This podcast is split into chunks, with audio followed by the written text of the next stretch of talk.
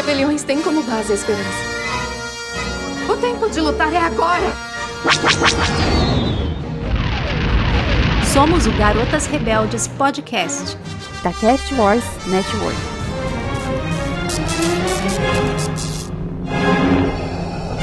Acho que eu estava enganado. Não seria a primeira vez.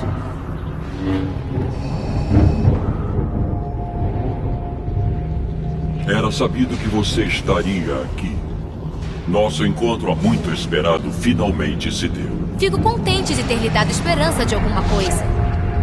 Não precisamos ser adversários. O Imperador será misericordioso se me disser onde se encontram os Jedi remanescentes. Não existem outros Jedi. Você e seus inquisidores já cuidaram disso. Talvez esta criança resolva confessar no seu lugar. Eu estava acreditando que conhecia quem estava por trás dessa máscara. Mas é impossível. Meu mestre jamais seria tão vil quanto você. Anakin Skywalker era um fraco. Eu o destruí. Então eu mesma vingarei a sua morte. Vingança não é o modo Jedi. Eu não sou Jedi.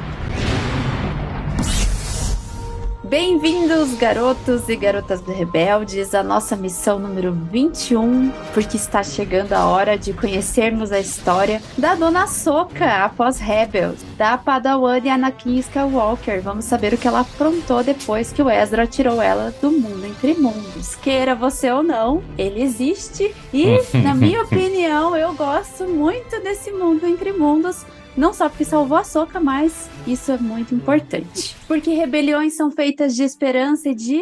Uma pirralha irritante. Ah, mas se não é a mulher careca. Ah, mas se não é a nojentinha irritante mascote do Skywalker. Bem-vindos ao CaminoCast. Não, não, não, não, não. Garotas rebeldes na área. Pois é, vamos falar dessa pirralha irritante que se transformou numa Jedi aí, não digo Jedi, mas nossa, numa personagem essencial para Star Wars, amada por muitos, dificilmente quem não gosta da Soca, né? Acho que ela tra ela consegue uniformizar o fã de Star Wars em uma coisa, todo mundo ama a Soca. E vamos ver mais dela em live action. Embora a gente já conheça a personagem em live action, a gente vai ver muito dela aí agora com uma série própria, mais do que esperada. Mas a série a gente comenta lá no final, vamos falar dela antes, de quando a gente conheceu a Soca pequenininha, lá naquele filme de Clone Wars. É um filme, né? A primeira vez que a gente vê a Soca lá no, no filme é muito legal. É. É. Legal é uma palavra forte. Ah, é legal, é essencial pra gente entender Clone Wars. Vamos falar a verdade. Ah, o enredo ali é meio, meio complicadinho. Mas a Sophie em si é bacana. Eu gosto. E para comentar sobre a nossa querida pirralha irritante, tá aqui o Dan, que falou com a gente do Vader. E como a gente tá falando da Padawan do Anakin, a gente chamou o Dan pra falar da Soca, que senão ele tinha uma síncope. Ah, eu tinha. Né? Ele falou que a gente nunca. que ele ia, ia romper relações conosco se a gente não tivesse chamado ele para comentar esse episódio. Se apresenta para nós, Dan. Eu só aceitei falar do Vader porque eu já tinha o convite da Soca engatilhado, assim. Foi, foi compra casada esse negócio. Eu ia falar isso. foi uma venda casada. É, o Dan se aproveitou. Ah, mas um prazer ter você aqui, Dan. É um prazer estar aqui para falar daquela que é a minha personagem favorita hoje no, no canon de Star Wars. Assim, separado, assim, disparado, a Soca é a minha personagem favorita. O que me ligou ao novo cânone depois que a gente perdeu todo, que eu perdi tudo aquilo que eu gostava pro Legends, que era da, da antiga República e tudo mais. Só que não foi amor à primeira vista, tá? A gente tava falando do filme aqui e eu só. Quando eu fui assistir esse filme no cinema, esse longa-metragem de introdução a Clone Wars, eu saí desesperado do cinema. Desesperado. Falei, gente, aonde que eles socaram uma padawan pro Anakin? A gente nunca viu essa menina. Ela vai ter que ou morrer ou ir pro lado negro. Nossa, olha o que, que eles inventaram pra cabeça. Que menina chata do caralho. Eu achei ela insuportável. insuportável. Era tanto que às vezes eu pulava episódio de Clone Wars que a Soca tava. Porque eu achava ela extremamente estúpida. Sabe? Eu, mas é uma coisa que eu não gosto em nenhuma mídia, tá? A criança chata irritante que tá ali pra dar problema.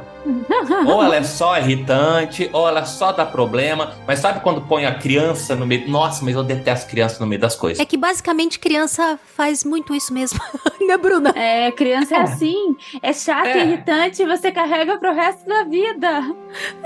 Basicamente, a vida da criança é isso.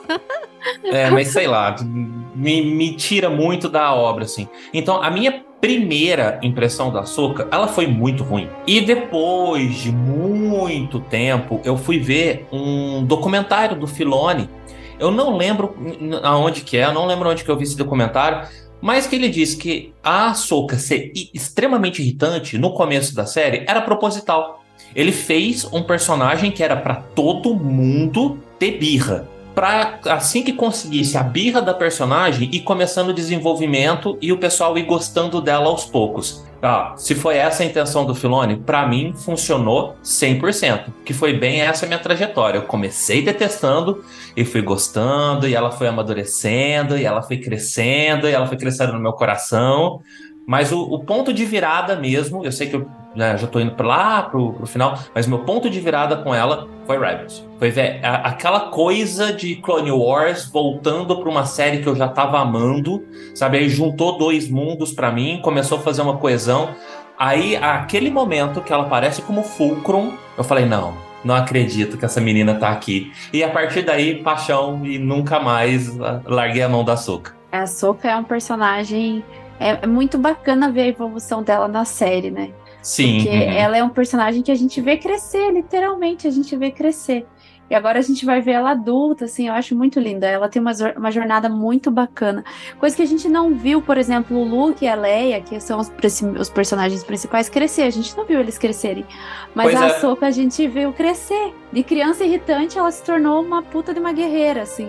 É, é muito legal. Eu gosto muito disso. Mas vamos falar primeiro dela em Rebels. A Bruna se enganou, ela estava falando de Clone Wars. Lá, o filme que o Dan detestou no cinema. Eu, sinceramente, gente, eu vou contar. Eu vi a Soca a primeira vez no jogo do Infinity da Disney. Não sei se vocês lembram do Disney Infinity. Nossa, lembro. E daí eu comprei e falei, poxa, o Anakin tá com uma pessoa aqui, mas eu nunca vi. Daí que eu fui entender quem que era, daí que eu fui assistir Clone Wars e fui ligar os, os, os, os, os pontos, né? A Cecília, que é minha filha também, a gente assistia Clone Wars juntas. Daí a gente tinha o, o, o bonequinho do Infinity da Ahsoka. Foi aí que eu vi a Ahsoka pela primeira vez. Mas eu adorei, eu gostei do filme, assim. Eu achei ela super chata, mas eu achei muito engraçada a ligação que ela tinha com o Anakin, que não era nenhuma no início. Mas era, eu achava engraçado ver o Obi-Wan rindo do Anakin com a Ahsoka. Isso eu achava hilário. É, eu acho que o começo, o começo de Clone Wars, eu acho ele muito bobo. Toda a série. Ah, sim. Sabe, a primeira temporada. Acho que isso que me tirou um pouco também. E jun- foi juntando coisas desagradáveis, sabe? É que eu acho que, é, só pra complementar, o Clone Wars ele começa muito com Resistance. Quando você assiste a primeira temporada, você Uhum. nunca. É aquela coisa que você acha meio infantil. Só que eu acho que eles conseguiram evoluir a série pra transformar em algo mais Com certeza. mais adulto, que eles não conseguiram fazer com Resistance. Que a gente tem uma criança chata também lá na série de Resistance e eles não conseguiram fazer a mesma coisa que essa criança chata. Não, Agora, não tiveram em tempo, Clone né? Wars a gente conseguiu. É, exatamente. E você, Kátia? Bom, eu penso bem parecido com o Dan também. É, Foi muito esquisito quando enfiaram a Ahsoka no meio da história. Porque, caraca, como assim? Do nada o Anakin teve uma padawan, sabe? Não parecia fazer nenhum sentido isso. Foi muito, muito, muito estranho. Mas aí você vai se acostumando, e aí você vai percebendo que Star Wars tem disso. É, a gente nunca pode pensar que o que a gente não viu em tela não existiu. Porque sempre tem um jeito de enfiar. Então, quando me Uhum. falam assim, ah, por exemplo, ah, não, não tem jeito, a, a Mara Jade não vai entrar nunca na história. Eu penso assim comigo, é mesmo? Você tem certeza do que você tá falando? Vamos esperar pra ver se não tem como enfiar. Concordo. Ainda mais tendo Uhum. 20, 20 e tantos anos. Caraca!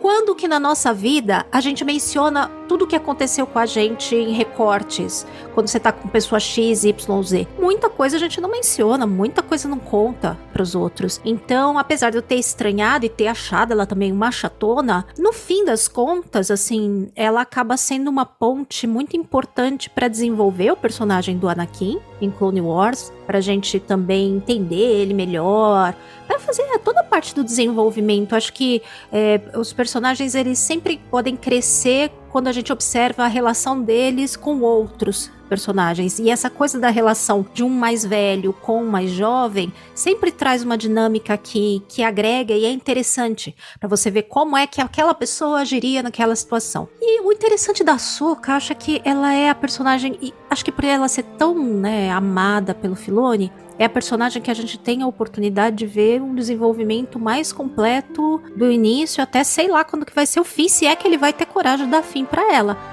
Porque até a Soca bebê a gente viu lá em Tales of the Jedi lá. Exatamente. Né? É, pois é. Até um episódio da Soca bebê, ele deu para ela e pra gente ver. Realmente é uma jornada muito completa, muito completa. Essa intenção dele de deixá-la chata a princípio e depois ir desenvolvendo, eu, eu lembro de ter visto ele falando também. Mas eu Aham. acho que também tem a questão de a gente, como fã de Star Wars, é sempre meio resistente mesmo. A gente costuma estranhar a maior parte das coisas novas. Tirando uma ou outra que meio que bate na gente de pronto, assim. "Ah, Meu Deus, amei. Muitas coisas em Star Wars a gente precisa ir acostumando, sabe? E absorvendo, digerindo. Isso não é só a soca, não. Muita coisa já, já aconteceu desse jeito. Então ela tem a a vantagem, o privilégio de ter sido inserida numa série, numa série animada que tem oportunidade de ter tempo, muitos episódios, ver crescer. Eu gostaria que outros personagens tivessem podido ter também, sabe? Uma, uma coisa assim. Eu acho que próximo dela, talvez só o Anakin que teve,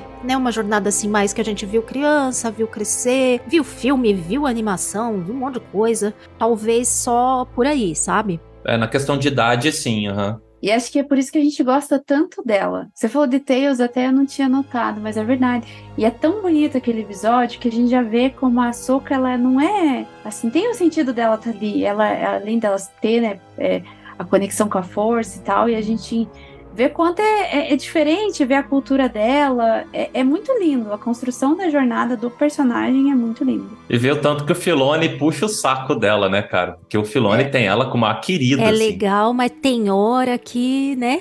Passa um Hum, pouquinho é. do limite. Mas eu acho que é importante ter esse carinho com o personagem. Porque quando você tem esse carinho com o personagem, você cuida melhor dele. Eu acho isso legal. Claro que a gente tem ali uns pontos que. Ah, às vezes teve uma diferença entre o livro e a série e tal, que até a gente pode comentar um pouco disso depois. Mas é importante porque eu acho que o personagem fica mais coerente, assim, quando você tem esse cuidado que ele tem com a Ahsoka. É difícil a gente ver um personagem que dure tanto, com tanta coerência, até de personalidade. Pelo menos na minha opinião, ela tem uma personalidade bem bem, vamos dizer assim, equilibrada, assim, é sempre a mesma pessoa. Você consegue ver a Soca o tempo todo, ela não muda drasticamente em nenhum momento. Acho isso muito legal. Eu acho que ela muda bastante. Eu até acho que ela muda bastante, sabe? Mas ela muda num arco assim de desenvolvimento. Não aquela coisa piscou é outra pessoa, sabe? É evolução, exato. Né? A gente consegue acompanhar. Eu acho que a Soca live action ela é bem diferente da Soca animação. Mas também aí tem uma cacetada de anos de diferença entre uma coisa e outra, não dá pra julgar. Tem um amadurecimento, é óbvio que ela estaria diferente. Mas nessa nesse jump que dá do, da, da animação pro live action, eu percebo bastante diferença. Mas eu acho que é uma, é uma constante, assim, de evolução da personagem. Não é Ah, aquela sim. coisa tipo, ah, é outra pessoa, é outra coisa. Como às vezes a gente vê em alguns personagens, não só de Star Wars, mas em outras séries também, que, tipo, do nada o personagem vira outra coisa. E a Soca, ela tá ali permeando todas as fases. E ela tem uma personalidade que a gente consegue identificar em todas as fases dela. Eu acho isso muito legal. Uhum. Então vamos lá. O que, que vocês acham da série, da, da personagem em si, em Clone Wars? Qual que é o episódio favorito que ela aparece? O que, que vocês, ali, a primeira vez que viram, acharam que ela conseguiria, ali, sete temporadas, assim, evoluindo de um jeito tão legal em Clone Wars? O que, que vocês acham da Soca em Clone Wars? Eu vou falar da minha percepção hoje, tá? Do, do que eu tenho de percepção hoje, de depois já ter assistido trocentas vezes, ter feito trocentas maratonas de Clone Wars, ter assistido só alguns episódios, ter mostrado pra muita gente. Hoje eu vejo a Ahsoka como um ponto essencial. Porque eu- a gente acompanha, querendo ou não, desde o episódio 1 até o episódio 6, a gente acompanha a história do Darth Vader, do Anakin. E a gente já comentou isso, né? Inclusive no, no, no episódio do Vader. São muitas perdas que o Anakin sofre para poder chegar ao ponto de cair pro lado negro e se tornar o Vader. E a Ahsoka, ela se tornou uma grande perda. Então ela tem esse peso pro cânone inteiro de Star Wars. Ela não, não foi perdida por morte, mas ela foi uma perda, sabe? Ela foi aquela ruptura pro, do Anakin que ela. E, e acho que ela foi uma das mais doídas. Não tinha o que ser feito ali. Era uma decisão dela, sabe? Eu acho que isso é o maior ponto de importância. É ter mais uma pessoa pro Anakin se importar e pro Anakin perder, tá? Isso falando no conceito geral da história. Ela, como ela, ah, vamos combinar que Clone Wars. Ai, eu vou ser muito massacrado aqui com o que eu vou falar, mas Clone Wars é um grande filler. Porque a gente sabe de onde a história partiu e a gente sabe onde a história vai terminar. Então ele é um fillerzão. Aonde não pode acontecer coisas muito drásticas e que mudem o cânone.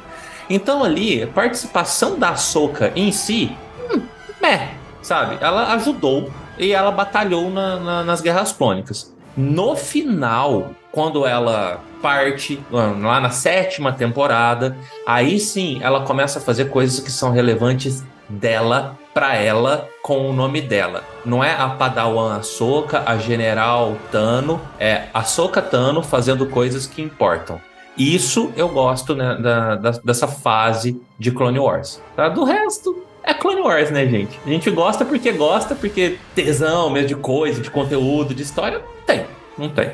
E você, Kátia? Olha, realmente esses pontos aí são bem importantes, né? Ela não poderia ser um ponto ali dentro desse período e dessa história que fosse extremamente marcante, mas ao mesmo tempo aquela coisa de, de ter um background que preenche, né, que dá mais sentido para a história do Anakin, até para a questão de pensar nele como mais próximo de um mestre, de ter tido mais experiência mesmo, pensar nele lá no episódio 3 como tendo tido uma jornada mais completa, assim, com mais coisas, não só como a gente deixa ele lá no episódio final do episódio 2, para depois pegar no episódio 3 já hum, até bem modificado, bem mais maduro e tal. É melhor de comprar isso com pensando em Clone Wars e em toda essa história que ele teve com a a Ahsoka. Eu gosto demais da parte deles em mortes. Apesar de falar. a primeira vez que eu vi esse arco me pareceu estranho, um pouco estranho assim dentro de Star Wars, mas Clone Wars tem várias coisas que parecem meio estranhas, né? Você pega lá as Irmãs da Noite, você pega Uhum. mas ao mesmo tempo é uma coisa que é legal de expandir com coisas diferentes. Rebels também faz isso algumas vezes. E são as partes que eu mais gosto de Clone Wars. Justo. Mortes, exato. Night Sim. Sisters, Mandalorianos. O que sai Exato. e expande é o que eu mais gosto. E Mortes, é, é- aquele arco aí, genial. É, então, a única coisa eu acho que me faz comprar de verdade a coisa até do Anakin escolhido é o arco de mortes lá, sabe? É, uhum. Sim. E, e a própria Soka como sendo uma personagem especial, que além dela ser especial pro Filone, ele colocou umas coisas ali que diferenciam ela de qualquer outro personagem por ter estado ali naquela situação, pela história dela com a, a filha, a coisa da corujinha. Então ela ficou com uma coisa nela que liga ela muito forte ao Anakin e que a liga a um lado muito, muito místico e muito diferente de outros Jedi É, que a gente tem em Star Wars, né? Então, por esse ponto, só isso eu acho que já faz toda a diferença no que vem depois e, e, e na nossa relação com a personagem. Mas essa resistência de início eu tive um pouquinho, até com essas histórias bem diferentes, mas é aquela aquela coisa de fã de Star Wars. Num primeiro momento estranha, porque é meio diferente, depois acaba se tornando a coisa favorita, né? Nós somos fãs muito estranhos. a gente admite. Que fã de Star Wars é um bicho esquisito, um bicho complicado. Você falou do arco de mortes, eu achei aquele arco muito interessante pra Ahsoka, porque ela, entre várias aspas, cai pro lado negro, né? Mesmo que for por- uma hipnose ali do, do irmão. E eu achava que esse ia ser o fim da Ahsoka. Eu acho que ia ser. Eu achei que. Eu via dois, dois finais pra essa menina. ou ela morria, ou ela ia pro lado negro, se tornava uma vilã e tudo mais, e dava continuidade nisso. Quando eu vi a Soca indo pro lado negro, eu falei, aí, aí fudeu, sabe? Tipo, é, era o que eu. Lá quando ela apareceu, no primeiro episódio, quando eu vi no cinema, falei, essa menina provavelmente vai pro lado negro, vai ter todo aquele arco, para repetir o arco do Anakin com Obi-Wan. Eu achava que ia para esse sentido. E lá em Mortes eu falei, hum, será que é agora que tem essa virada? Ela já sai daqui como vilã, vai ser vilã das outras temporadas? Eu, eu juro que, que eu passei medinho quando, quando eu assisti da primeira vez. Poderia ter sido, né, gente? Poderia. Nunca tinha pensado nisso, Poderia. mas poderia ter sido. Mas ainda bem que não foi, que fica diferente. Toda hora esse, né, Jedi perdido, É, não, caído. sim, sim. é melhor sim. que ficou diferente, né? É melhor que o que ela ficou não Jedi. Exatamente. Pelo menos uma usuária da força, brandindo sabe de luz e não Jedi. O que eu acho mais legal desse arco de mortes, pelo menos na minha percepção, é quanto a gente percebe que ela é importante pro Anakin. Porque, pra mim, a Ahsoka, eu sei, Clone Wars, quando você começa a assistir, às vezes você acha meio difícil de engatar. Particularmente eu gostei, não, tive essa sensação, mas muita gente retrata que é difícil de engatar no início. Mas eu acho que ela preenche muito personagem em Clone Wars. E a gente começa a ficar habitual a, a, a. Ela se torna parte de Star Wars de uma forma muito fácil e simples quando você começa a assistir Clone Wars. A relação dela com, assim, todos os personagens, mas principalmente dela com a Anakin, dela com o Rex, eu acho a humanização dos clones nesse ponto eu acho muito lindo, porque ela tem aquela coisa, assim, de, de, de, de se importar com eles. Vários episódios a gente vê isso. E a gente vê ela, ela, ela interagindo com outras culturas, ela interagindo com a Padme, com os droids, assim, ela carrega um pouquinho de cada personagem dentro dela. E ali em Clone Wars a gente vê isso em vários episódios, né? Ela lá com os Mandalorianos, tanto é que ela, ela tem uma relação ali com eles. Ela Aham. tem lá, tem ela com, a, com o Senado, né? Que é a Padme, tem ela com os clones. Eu acho que ela, ela traz, assim, uma familiaridade muito grande pra Star Wars em Clone Wars. Eu, particularmente, adoro só pelo fato de ter ela ali. O, a série eu acho que não seria mesmo sem a Soca. Não teria Clone Wars sem a Soca. Clone Wars, Rebels e até o Mandoverso hoje, a gente só tem por causa da Soca, porque é tudo uma grande preparação pra essa menina brilhar. Querendo ou não, ela é a querida do Filone e é esse caminho que, que pode ser que não tenha sido traçado desde o começo, mas essa sempre foi a intenção, tá? Chegar até onde a gente tá. Exatamente. E ela se tornou a querida de todo mundo, né? Por causa disso. Mas eu acho que a gente podia aprofundar um pouquinho, já que, já que a gente falou do Vader no episódio passado, da relação da Ahsoka em Clone Wars especificamente com o Anakin. No arco de mortes, ele fica entre a Ahsoka e o Obi-Wan. E é, tem uma parte ali que eu acho que ele deve ter sofrido muito, porque eu acho, eu particularmente sinto que ele se apega muito a Ahsoka. Em todos os episódios, né? Até que ele faz loucuras por ela. E eu acho que o Darth Vader não seria ninguém sem a Ahsoka. Acho que até a gente até comentou isso Uhum. tanto no episódio passado quanto nesse. O que, que vocês acham dessa. Será que a Ahsoka foi a responsável por o Darth Vader ser o Darth Vader? Ou somente a Padmé carrega essa culpa? Acho que um terço. Eu carrego a, a queda do Anakin em três terços. Um, e, três mulheres. Um terço a mãe, um terço a Ahsoka e um terço a Padme. Foram as três grandes perdas na vida dele. A figura materna, a figura é, paternal da, da parte dele, né? Tipo, a criança dele e a esposa dele. Então ele perdeu ele não, né, ele vai ficar sabendo dos filhos reais lá depois de muitos, muitas décadas, mas ele perdeu uma filha. Então ele perdeu uma mãe, uma esposa e uma filha. Ele é ah, o retrato do homem desesperado, Uhum, tá? Exatamente. Porque é, querendo ou não, é, é essa a base de um de um, um, um ser humano do sexo masculino, sabe? A sua mãe, a sua filha ou filho e sua esposa, tá? E isso é arrancado dele de formas diferentes e eu acho que a Ahsoka é a, a forma mais dolorida, porque foi a por opção. Exato. Nossa, você falou tudo, exatamente. É, retratou. Eu acho que é perfeito isso. O que que você acha, Kátia? Eu achei maravilhoso, mas eu tenho uma opinião diferente. Engraçado. Eu já acredito a queda dele. Se eu for dividir também, eu achei que até fez sentido dividir em três, mas eu dividiria em um terço com o próprio Conselho Jedi, a própria Ordem, em outro terço, Palpatine, e num outro terço, as perdas dele. Porque Ah, é, essas perdas, elas são decisivas, são muito importantes, mas se ele tivesse tido o acolhimento e o apoio do Conselho Jedi, da Ordem, e não tivesse tido toda a, man a manipulação do Palpatine, a história poderia ser diferente. Eu acho que esses fatores pesam muito nessa balança de desequilíbrio do Anakin. Porque, é, sem dúvida, essas relações, essas perdas deixaram nele traumas e, assim, muito importantes. Mas, por outro lado, teve coisas que fizeram com que ele não soubesse lidar com esse trauma. E teve coisas, teve quens, quem que se aproveitou disso para justamente manipulá-lo e se apropriar do Sr. Anakin sem a, as pisadas todas na bola da Ordem Jedi, que inclusive tem pisada na bola com a Soca, que já é um uhum. fator também que vai gerando também satisfação, não só nela, nele também. E mais, eu acho que aí, inclusive o peso, eu vou dividir por três, mas eu até puxo um pouquinho a mais pro próprio Palpatine, que a gente sabe o quanto que ele teve de peso em, em toda a, a, linhagem Skywalker nessa coisa da manipulação e de, de algum jeito se apropriar dessa linhagem e tirar vantagem da força do sangue Skywalker poderoso. Mas eu achei maravilhoso que você disse nesse aspecto, né, do, desses três lados aí de perda dele. Eu adorei pensar desse jeito, muito legal. É, e assim, da parte boa, né, os dois eram farinha do mesmo saco. Eu acho que a Ahsoka ela contribuiu muito pro crescimento como cavaleiro Jedi do Anakin também, e até como mestre.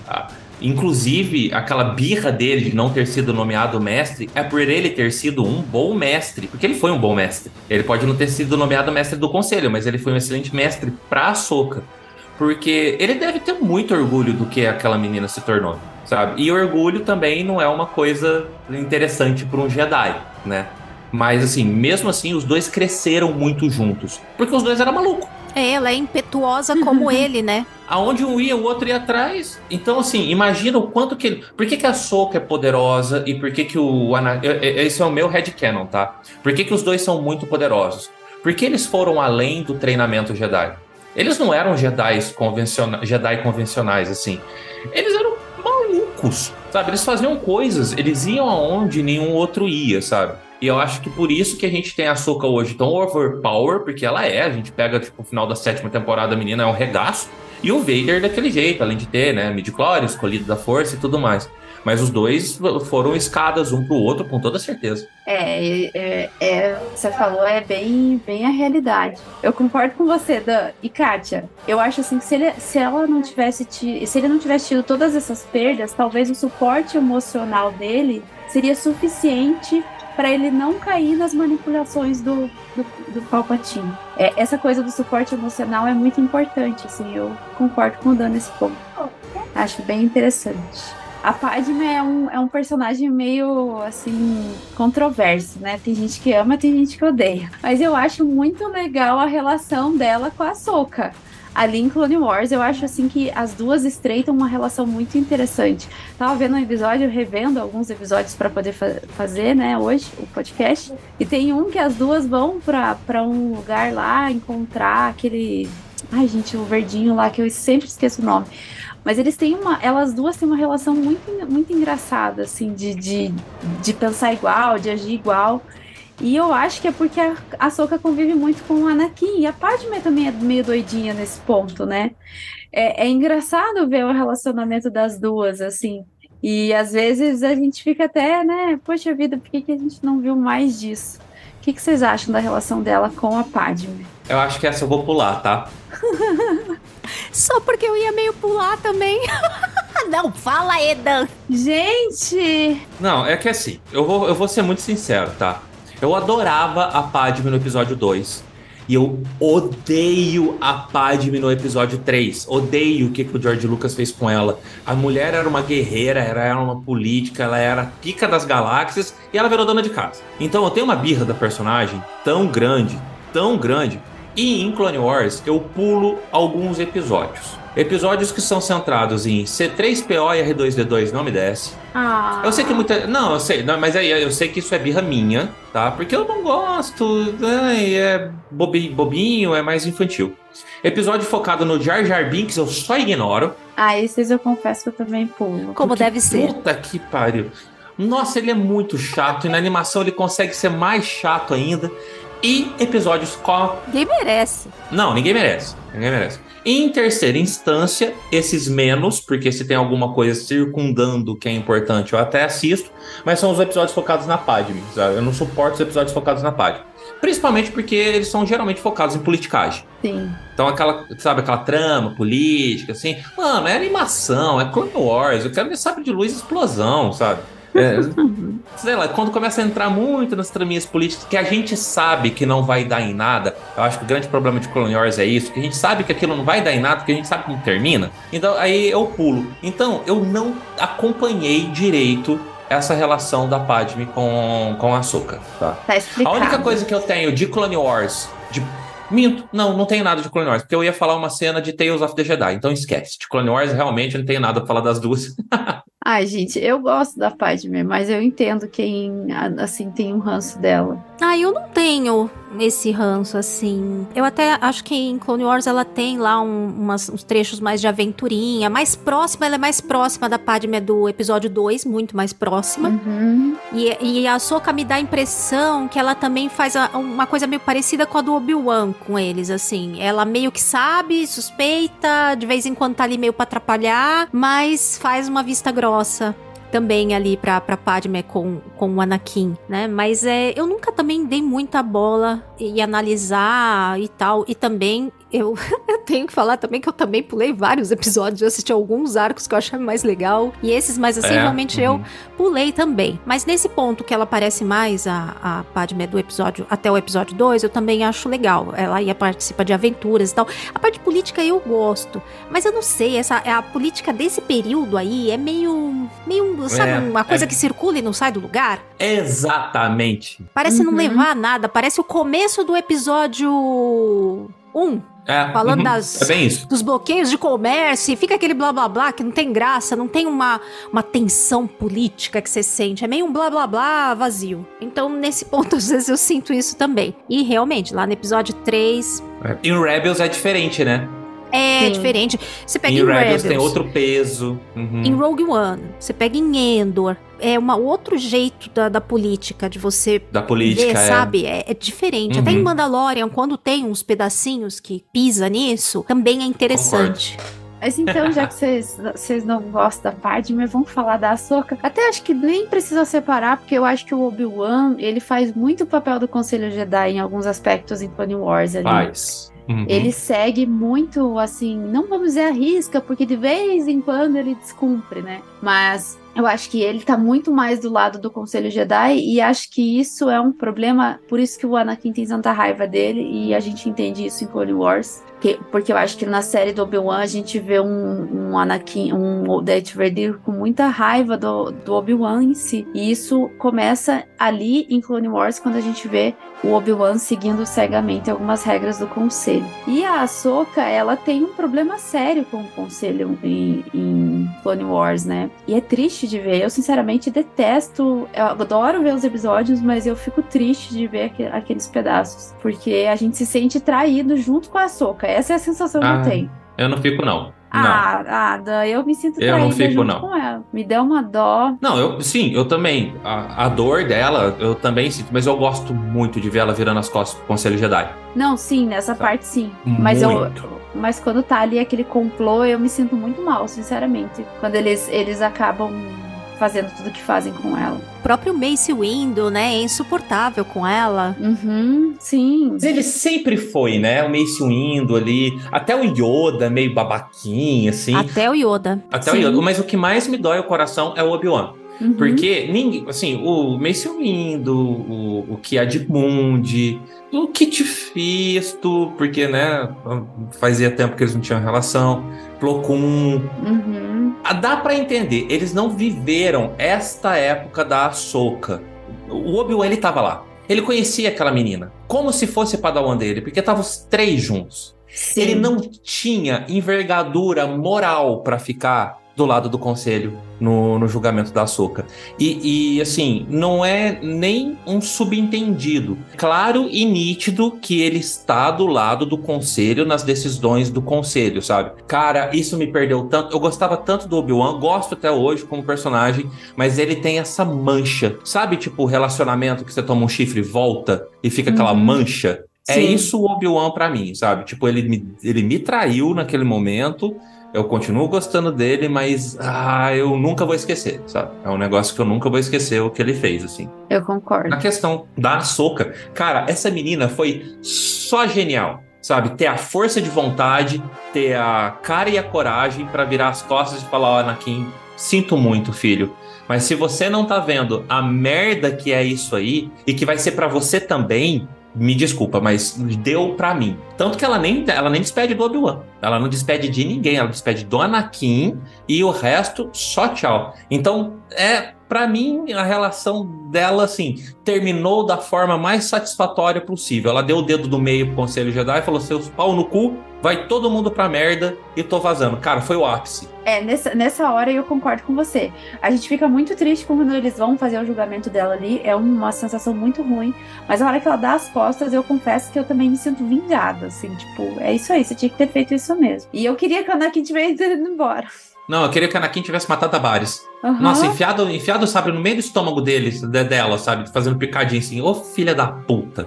Miriam, filha da puta. E aí, Kátia? É, eu acho que o, em toda essa parte, o Obi-Wan ele encarna muito o próprio Conselho Jedi, assim, perante o Anakin e, e a Ahsoka. Acho que por isso que o Anakin tem tanta raiva dele também, porque no fim era meio tudo que ele, no caso, não, não gostava no Conselho Jedi, ou que ficavam contra ele, o Obi-Wan personificava isso. Uhum. É, e em relação a Ahsoka, a mesma coisa. Obi-Wan é mestre do Anakin, o Anakin, mestre da Ahsoka. Então, assim, a, a relação entre o Ahsoka e o Anakin, é, é lógico que ele vai se doer muito mais pela padawan dele. Então ele vai Uhum. sentir muito mais que o Obi-Wan Claro.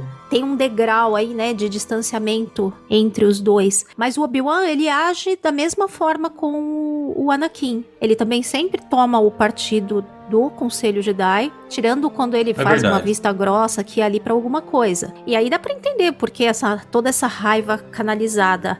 Agora a Ahsoka em si, sabe que eu não sei se ela se ela tem raiva do Ana- do Obi-Wan ou não, ou assim, como ficou a relação deles, eu não tenho muita ideia. Nunca pensei sobre isso, pra ser sincera. Finalzinho da sétima temporada, a hora que ela vai pedir ajuda pros dois, pra Mandalorian, sabe? Pra, Uhum. pro, pro Darth Maul, que ela tá com a Bocatã. Aham.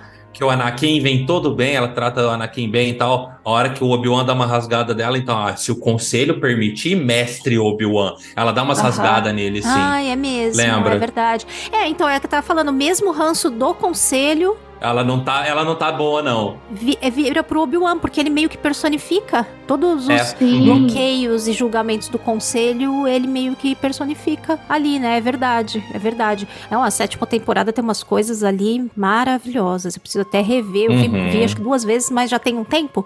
Tô precisando até rever. É, eu vi recente. Essa, essa sétima temporada é o chuchuzinho do The Clone Wars. Mas antes, a gente já vai chegar. Eu acho que, de todas as relações com personagens, a que mais me deixa assim, sabe aquele calorzinho no coração? É a Soca com o Rex. Eu acho lindo. Tanto em Clone Wars quanto em Rebels, a gente vê os dois, assim, em uma relação muito linda de amigo mesmo, assim, de confiança e de. Uhum. Uma cumplicidade grande, né? Isso, cumplicidade. De confiar a tua vida no outro, eu acho muito lindo isso. A gente vê em Clone Wars da sétima temporada um relacionamento lindo dos dois, porque é ela que, que faz tudo e, e o Chico. Que volta ele, né? Sim, então a gente já tá partindo para essa fase mais da terceira, da sétima temporada, mas é muito lindo de ver a relação dos dois. E pra mim, de- depois de tudo que acontece ali do conselho e ela deixa o Anakin, eu acho que a relação dela com o Rex é a única que não foi abalada nisso tudo. Pelo menos é o que eu, eu acho, assim, vendo ela salvando ele na sétima temporada. O que vocês acham da relação dos dois? É, assim, além do estágio de necessidade que foi, né? Ela poderia ter salvado qualquer um ali, mas ela salvou Hum. o Rex, tá? Sim. Porque, gente, é, não tem como falar da relação dos dois sem falar da sétima temporada, então eu já vou queimar um pouco de pauta aqui, viu, Bruna? Uhum. sim, falando junto. Toda essa construção desse final e da amizade dos dois é perfeito. Começa quando ela chega e todos os clones estão com a marca dela pintada de laranja no capacete. Aí você já vê o quanto que ah, os Jedi tinham, mesmo a Ahsoka Padawan, tinham com as suas tropas, com seus homens, como, como o título de general não é só uma coisinha boba para ficar bonitinho na série, sabe? Era realmente uma general. E, e isso permanece. Isso permanece depois, permanece depois que o chip do, do Rex é retirado. Todo esse final dessa temporada, ele é feito para destruir o nosso coração, né? Uhum. Além de ser perfeito ver os dois lutando junto, porque é esteticamente perfeito os dois lutando juntos, tá? Aquela coisa, tipo, um Jedi na frente, um Trooper atrás atirando e é o Jedi fazendo a barreira, e eles fazem isso com o pelotão inteiro, e assim, eles já tinham uma camaradagem, eles já tinham amizade, mas ali eles viraram meio brothers in arms, sabe? Uhum. Eu acho que o que a gente vê em Rebels é muito mais reflexo desse, desse, desses, dessas horas que eles passaram dentro daquele cruzador republicano do que em todo o resto de Clone Wars, tá? Porque ali, ali os dois foram heróis um pro outro, assim. Eu acho aquilo muito perfeito. Sabe? Faz É total sentido. É lindo. E eu não conheço nenhuma pessoa que. Assim, eu conheço pessoas que chegaram até este ponto não gostando de Clone Wars. Achando chato, achando desinteressante. Ah, Mortis é legal, mas não sei o quê. Gosto das Night Sisters, mas não sei o que lá. Mas é esse arco, os dois juntos, é, é de conquistar qualquer pessoa. E você, Kátia, o que, que você acha da sétima temporada? E do Rex com a Ahsoka? Sabe uma coisa que me pega? Aquela coisa de ter esse batalhão dela, que eles têm o capacete pintado, sabe? Eu Uhum. acho aquilo tão bonito, tão assim, forte. E dá uma identidade da, da ligação deles. Eu acho aquilo tão bonito. E aquelas partes que tem assim, ah, despertar da ordem 66. E aí tem, né, os clones que estão ali, fica aquela mata, não mata, persegue, não persegue, é meu amigo, mas não.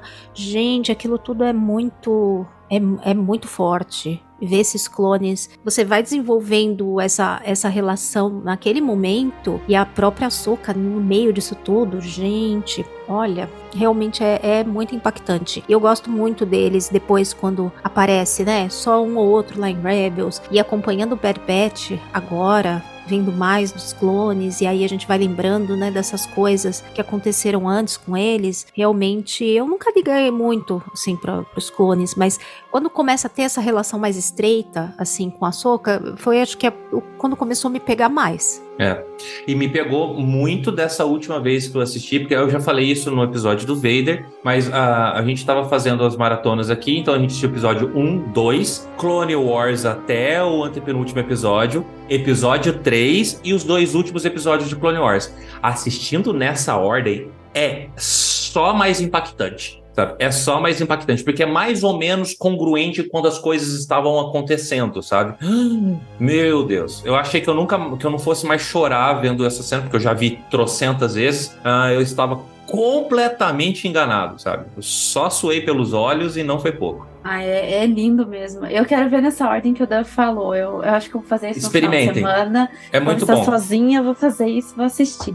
Porque, olha, é- é- essa sétima temporada é de chorar. Eu chorei, no- eu não sou fácil de chorar, eu não choro assistindo filme. Eu sou uma pessoa mais, mais séria, assim, não, não tenho tanta emoção. Mas eu confesso que nos últimos dois episódios de Clone Wars ali da sétima temporada, eu fiquei muito emocionada.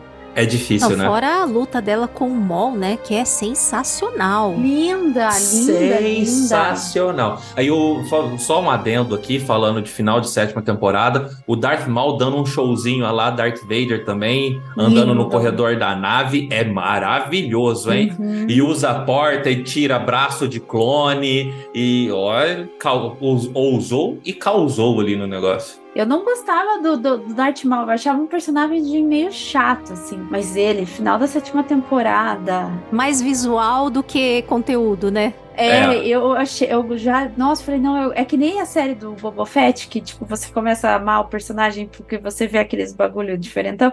Eu sei, Não. muita gente não gosta, mas assim, Tamo junto, Bruna, tamo junta. é, eu gosto do, do Darth Maul por- pelo final da sétima temporada de Clone Wars e gosto Rebels? do. Ah, Rebels, sim. Ele tá ótimo em Rebels. Sim, tá, tá, tá muito Total. legal. Muito, muito tesão mesmo. Vingança não é o modo Jedi. Eu não sou Jedi. Então vamos lá falar da Ahsoka na, em Rebels. Nosso segundo bloco é focado na série Rebels, que é o queridinho de muitos fãs. Particularmente, eu já assisti sei lá quantas vezes Rebels. É aquela coisa, eu vou fazer uma escova e eu ponho Rebels pra assistir, sabe? Tipo, as coisas assim. Tipo, não tem nada pra fazer, eu vou sentar assistir Rebels. É aquele, aquela série que você assiste até dirigindo, assim, que você já, já decorou os episódios e você fala junto com os personagens. Pelo menos pra mim é assim. E eu adoro. E a em Rebels, a gente pode nem chamar de Ahsoka no início, né? A gente chama de Fulcrum, como o Dan já até, já até deu uma preliminar aqui pra nós. A Ahsoka não é Ahsoka, ela é Fulcrum. Vamos fazer a pergunta, assim, que eu, sinceramente, não sabia que o Fulcrum era Ahsoka. Vocês sabiam no início que o Não. Fulcrum era Ahsoka? Nem ideia. Confiavam, pelo menos? Nada, nada. Gente, assim, a Soca. O que a gente tinha de Ahsoka quando começou Rebels era ela fugindo da ordem. E eu Uhum. achava que, beleza, era esse o fim da Ahsoka e a gente nunca mais ia ver. Ela saiu, aposentou o sabre de luz, acabou, sabe? Eu nunca mais vou ver essa menina na minha frente e tal.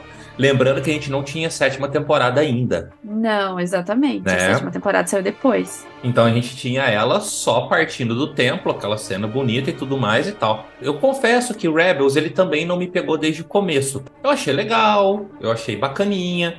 Eu já achava mais bem construído que Clone Wars, mas foi a Ahsoka aparecendo no final da primeira temporada que eu falei, não, agora esse trem vai engatar, sabe? Foi ela que me trouxe pra Rebels. assim. Tem várias coisas que eu gosto, é, algumas, é, algumas menções ao antigo cânone que foram construindo Rebels pra mim. Mas o ponto de partida pra eu falar, não, agora eu sou apaixonado nessa série, foi ela aparecendo, assim. Porque eu gelei. Uhum. A porta da nave abre, a Ahsoka aparece, eu congelei. Falei, meu Deus do céu, eu não tava esperando. Aquilo foi uma grande surpresa, assim. E, e foi uma das surpresas mais agradáveis que eu já tive com Star Wars na minha vida. Lindo, né? Eu também não esperava, gente, quando eu vi. Eu já gostava de Rebels, porque a gente assistia no, no Disney XD, uma coisa assim, DX, sei lá o quê. E é, é quando a gente assistiu em tempo real, isso muito legal.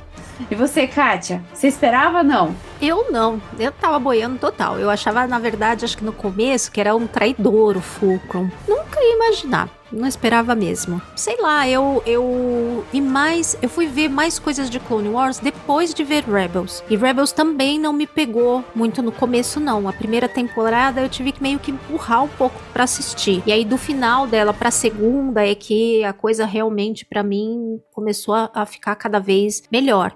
Mas é, tem, tem várias séries que eu demoro um pouquinho pra engrenar. E quando eu sei que é alguma coisa que eu tenho que ver ou que é bom, eu me esforço ali um pouco e continuo. E geralmente eu não me arrependo. Depois, quando acaba, eu fico, ai meu Deus, acabou. E no começo eu tava, ai meu Deus, será que eu continuo vendo isso? Mas eu realmente não, não esperava ela aparecer. Se eu fosse mais ligada na época que era a série do Filone e tal, talvez eu até. Hoje a gente tá mais esperto com essas coisas, né? Já sabe que ele vai acabar enfiando ela em qualquer lugar que ele tiver metido em, qualquer projeto. Mas na época, eu realmente não, não esperava. Pra mim foi total surpresa, assim. Eu já assisti, quando eu descobri Rebels, eu tinha recém me tornado fã de Star Wars. Então eu, eu queria ver tudo e a série me pegou desde o início. Acho que é porque eu tinha a Cecília junto comigo e ela adorou, então a gente assistia junto. Mas eu também não esperava, não. Eu confesso que foi uma surpresa, assim, bem legal. E eu achei, porque quando a gente vê a Soca em Rebels pela primeira vez, a fantasma tá em perigo, né? Eles estão em perigo. Não é nem a fantasma, é os personagens ali, o Ezra, a Hera e o Kanan e a Sabine e o Zep estão em perigo. E eu achei que ela ia falar: não, foda-se, eu não vou fazer nada, deixa ele se ferrar. E quando ela vem com o Chopper lá, ajuda e tal, gente, é sensacional. Aquela cena é muito linda. Não sei se vocês também ficaram emocionados, mas eu fiquei emocionada quando vi ela chegando. Eu, eu só queria ressaltar aqui o- a estranheza de ouvir alguém chamando a Ghost de fantasma. Ai, tamo junto, Dan. É assistir as coisas dublado. Nossa, Meu Deus, eu fiquei não. aqui, eu li na pauta. Relação da Soca com a família do fantasma. Aí eu fiquei Era assim, será que ela tá fantasma? falando do fantasma do Anakin? Eu fiquei aqui tentando entender o que, que era esse fantasma. Juro, eu juro que eu não, não captei agora, só que eu entendi. É. Agora tudo fez sentido. Sim. É que eu assistia dublado, gente. Minha filha não assiste legendado. Eu também assistia dublado, mas pra mim a nave sempre foi a Ghost, não sei. A Eu Ghost. nunca pensei nela como fantasma, mesmo tendo visto dublado, viu? Estranho. Daí tem as pequenininha, a pequenininha lá, que é a... Como que é o nome? Phantom. Spectro, eles chamam, eu acho ela. Espectro, Né? Não. Spectre. Não, Spectre são como ele se chama: Spectre 1, Spectre 2, Ah, é. Spectre 3. E como A outra nave menor é a, a Phantom. A Phantom. Mas Phantom eles traduzem. Eu não sei como eles traduzem, eu não lembro. É, não, não sei, tradução também. Pra mim sempre foi Ghost Espírito, Phantom será? Não, também e não. os Spectres. Pois é, não sei. Boa pergunta, vamos ter que conferir. É, exatamente. Mas eles têm um nome pra pequenininha. E eu, eu lembro que a gente tem o Lego da Ghost, da, da Fantasma, e a gente ficou um tempão procurando a pequenininha pra encaixar, porque na época tinha e eu nunca encontrei, gente. Só tem a Fantasma sem a, sem a pequenininha lá. Depois que a gente vê a Soca ali no final da primeira temporada de Rebels, ela começa a participar mais, né? E eu acho que ela traz pra série um lado místico muito legal. Que todos Exato. os episódios que a gente vê a Soca, a gente vê ela dentro de um templo Jedi, ela se encontrando com o mestre Yoda. A gente vê ela ali se materializando mais, se, se materializando, mas se conectando mais com os Jedi, no sentido da força em si, não com o Jedi que a gente vê lá em Clone Wars e tal, mas com a força. É muito lindo isso, né? O que, que vocês acham? Pra mim, a parte mais linda de, de, de- Rebels é a parte ligada ao lado místico e à força. Eu concordo totalmente, mas é assim, o que eu, eu sempre falei isso e o pessoal me xinga. Star Wars sem a força é só uma ficção científica. Exatamente. Concordo. Sabe? Então, o que dá o brilho, o que dá o. Lógico, tem raças muito legais, tem classes muito legais. Mandaloriano tá aí pra provar isso. Tem toda uma lore muito interessante, mas Star Wars sem a força é só uma ficção científica. Então, eu sempre também fui atraído por essa parte, essa parte mais mística, essa parte.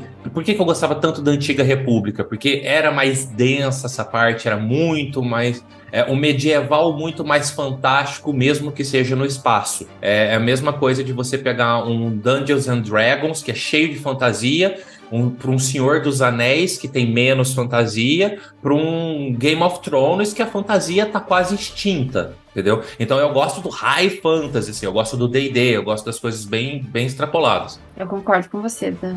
É, tu- tudo em Star Wars eles meio que dosam. Clone Wars também foi dosado. Tinha episódios de arquinhos da Força, arquinhos de clone, arquinhos de, de República, arquinhos disso e tal. E eu gostava dos episódios, tanto que eu adoro as Night Sisters e tudo mais. Então, quando ia pro Kanan, pro Ezra e pra Ahsoka, os três juntos, aí não tinha. Era, são, eram os melhores episódios. Porque a gente tinha muita vertente acontecendo ao mesmo tempo. Era o Padawan tentando se conectar com um mestre que também não se sentia como um mestre, com uma mestra que perdeu o mestre e abandonou. Era uma salada de emoções tão grande, uma complexidade de entrelamento dos personagens tão boa, que não, não tinha. Aquilo roubava toda a série, sabe? Eu fui assistindo Rebels sempre esperando o momento que a Ahsoka ia chegar pra ir com os dois por um tempo, pra ir com os dois numa missão, pra treinar um pouco mais a força.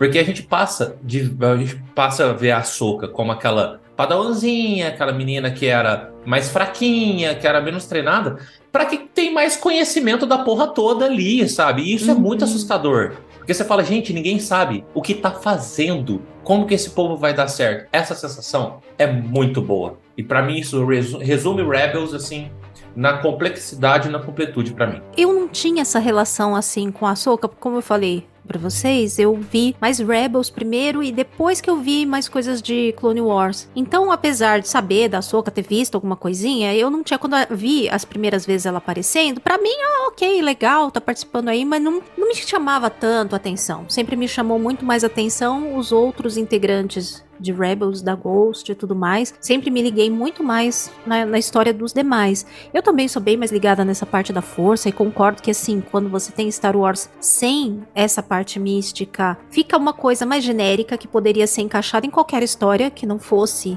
Star Wars, então caberia em outros universos muitas vezes, mas o diferencial mesmo de ser Star Wars tá aí nessa parte. É aí que realmente a gente tem uma identidade ali. Não, isso é Star Wars. Até mesmo Mandaloriano, você vê tem Mandaloriano misturado com Jedi, ou tem uma intersecção ali que é porque é pra dar essa liga e fazer sentido. Então eu não era tão ligada assim nela. Mas quando vai chegando mais no final de Rebels, e aí ela vai tendo mais participação nas lutas finais, que acho que a gente deve falar alguma coisa em seguida, aí realmente eu tô bem mais ligada nela, inclusive nas últimas coisas que acontecem aí com ela na série e com outros personagens em conjunto. É, assim, só um adendo, gente, que eu acho, sinceramente, que a força é tão essencial para tudo em Star Wars, na minha opinião, isso muito, um parênteses bem grande, na minha opinião, que eles colocaram misticismo até nos Mandalorianos agora, com lá o, o, o, o bichão lá que eu sempre confundo, o mitossauro, em Mandalorian, a gente vê isso. E por isso que eu não gosto de Endor, porque falta isso para mim, esse tempero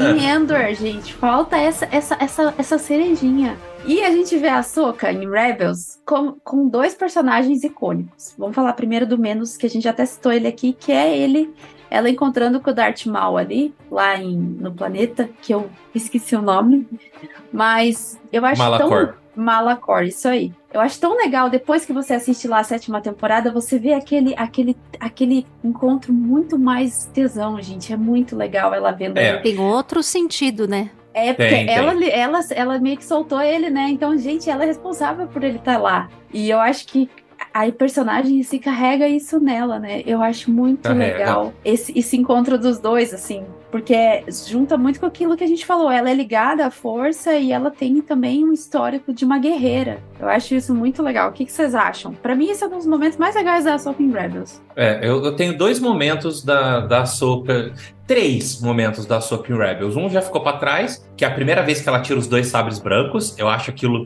nossa, aquilo me arrepia inteiro, assim. Lá com, naquele episódio dos bebês sensitivos da força contra os, os inquisitores. Aquilo é maravilhoso. A gente fala, nossa, o que, que virou essa menina? sabe? O segundo momento é esse com, com o Maul, que depois de Clone Wars ele tem um sentido totalmente amplificado. E eu fico pensando, inclusive, que pela cadência de acontecimentos, a Ahsoka ela deve se culpar até pelo, pela cegueira do Kanan. Exatamente. Porque se ela não tivesse soltado o Maul, o Maul não tava ali, não tinha tido aquele combate, não tinha tido nada daquilo, Kanan não tava cega e tal. Então até isso, até lá minha mente já foi, assim. Fora a influência do Maul no Ezra, né? Uhum. É, é, assim, teve... Eu achei que podia ter sido mais. É, mas teve, né? Ele tava sempre tentando ele ali pra ser um, um aprendiz do lado sombrio, né? E o ter- a terceira cena é daqui um pouquinho a gente já chega nela, porque é no final desse mesmo episódio, assim. Que ali, ali é o ápice,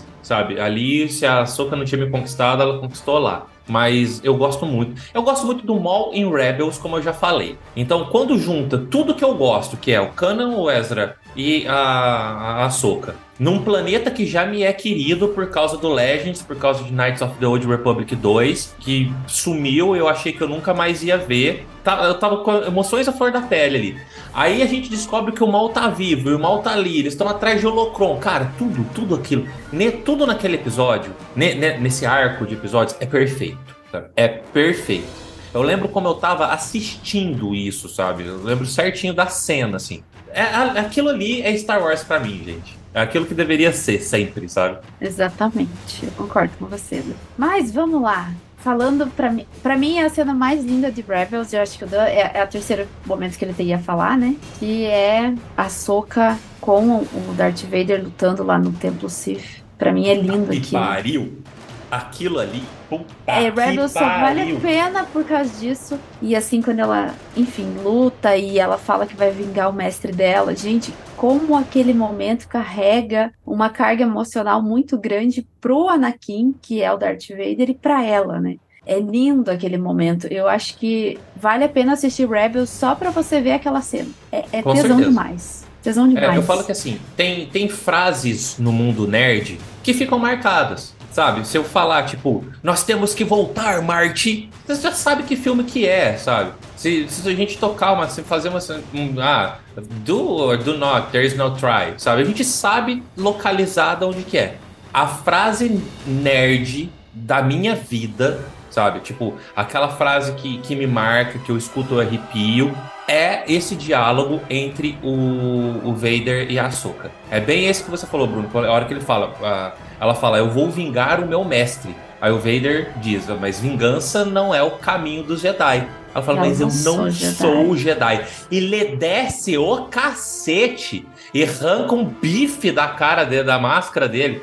Cara, isso pra mim é muito foda. É, é a melhor cena de Star Wars pra mim. Ponto. Não tem. É essa, sabe? Ah, mas o Vader no final de Rogue One. Foda-se. Ah, mas todo mundo explodindo. Foda-se. Pra mim é essa cena. Essa cena é a que eu queria estampar em camisetas, é a que eu queria tatuar no corpo, que é essa cena que eu vou levar pro resto da minha vida. É lindo demais, né? E quando eu vejo o Obi-Wan lá com a outra metade, assim, é impossível não lembrar dessa cena. Porque, Impossível. gente, é muito bem feita, é linda. E aí, Kátia, conta pra. Eu sei que a Kátia adora. É uma rima perfeita, né? Exatamente, é a rima perfeita. Uma complementa a outra, né? E é, e é muito impactante como termina aquela coisa ali que termina luta e você não sabe se ela morreu ou não. Você acha que ela morreu, e aí depois você vai saber lá pra frente que não. E de um jeito muito pouco. que a gente não poderia imaginar. Nada óbvio, assim. Uma situação que. Sabe, você poderia imaginar ela escapar de alguma forma da explosão, do que caiu, nananã. Mas aquilo que acontece com ela Pra ela se es- escapar dali daquela situação com o Vader, isso nunca, nunca ia imaginar. E esse final é muito impactante, eu acho, assim, de acabar ali e você não saber o que, que aconteceu e tem aquele corte dramático. Realmente, olha, pega, pega firme. Mas vocês chegaram a acreditar que ela tinha morrido? Eu acreditei, eu ainda não era. Eu não. Eu fiquei sem saber. Eu ainda não manjava do Filone, então, assim, eu acreditei. Não. Eu acreditei. Não, porque, assim, a, a cena final mesmo, ela entrando no tempo, ela sai andando do combate. Tá, Uhum. tá, o templo explode depois. Mas ela sai andando, ela vai desaparecendo, assim, rimando um pouco com a cena dela dando as costas pro, pro Conselho Anakin. Jedi, né? Uhum. É, dando as costas pro conselho, ela entrando num templo Sith, assim. Eu fiz essa dificuldade e falei, ah, tá, a gente vai ver ela mais pra frente, assim. Lógico, eu não achei que fosse dar essa volta de mundo entre mundos. Mas eu não achei que ela tava morta ali, não. Ai, cara, é, é lindo. É que eu acho que a gente fica naquela, assim, gente- porque o Vader a gente já conhecia a história. Mas ela ninguém sabia, então é uma caixinha de surpresa mesmo. É. É uma caixa, assim, tipo, você, podia esperar tudo dela. E é o que eu sinto falta de em Star Wars, sabe? É, é contar histórias de personagens que a gente não sabe o que acontece com eles no final. Sabe? Não é pegar uma HQ do Luke que a gente ah, já sabe o que, que vai ser. Sabe? Não, é sair dessa coisa, sabe? Por isso que quando vem uma Ahsoka Tano, quando vem um Cal Kestis, a gente Uhum. se, se pega nas histórias dele. Porque são histórias que podem acabar de qualquer jeito, a gente não sabe pra onde isso vai. Inclusive, é o grande, o meu grande feeling com a Ahsoka agora, a gente não sabe pra onde ela vai. A gente não sabe onde isso vai dar, sabe? Isso é o mais gostoso. É, eu gosto do Ezra nesse ponto, porque a gente também não sabe onde que vai Também. dar, que é outra caixinha, né? Então, vamos, Uhum. vamos passando até pra esse ponto, porque a Soka ela desenvolve um relacionamento com, a- com os habitantes ali da Ghost, né? Com a família Ghost. Com certeza. assim. Até com o Chopper, eu acho isso engraçado, porque ela adora, adora droid e ela tem um relacionamento até com o Chopper ali.